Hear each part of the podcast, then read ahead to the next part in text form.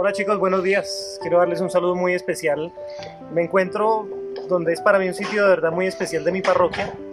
Dice el Salmo primero que como un árbol plantado al borde de la sequía, al borde del río, del riachuelo, así somos nosotros cuando estamos cerquita de Dios.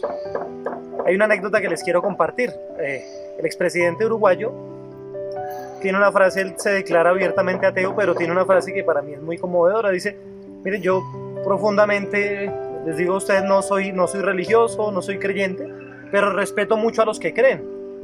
Y cuenta una anécdota, dice que cuando él fue soldado le tocó acompañar eh, en un hospital de campaña a los soldados que llegaban graves, que llegaban eh, con heridas de guerra. Y tiene esta anécdota, dice, siempre vi que se iban más tranquilos los que creían.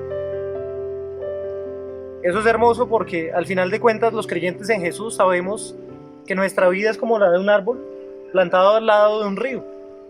Dios no nos deja faltar nada, aunque lleguen momentos difíciles, nuestras raíces profundamente ancladas en Él nos aseguran que nuestra vida de fe no termina ni siquiera con la muerte.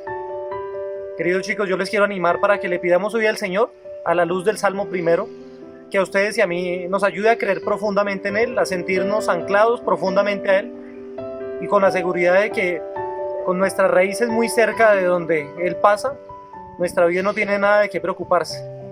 ¿Ustedes sabían algo? Cuando el árbol sufre más tormentas afuera es cuando más echa raíces.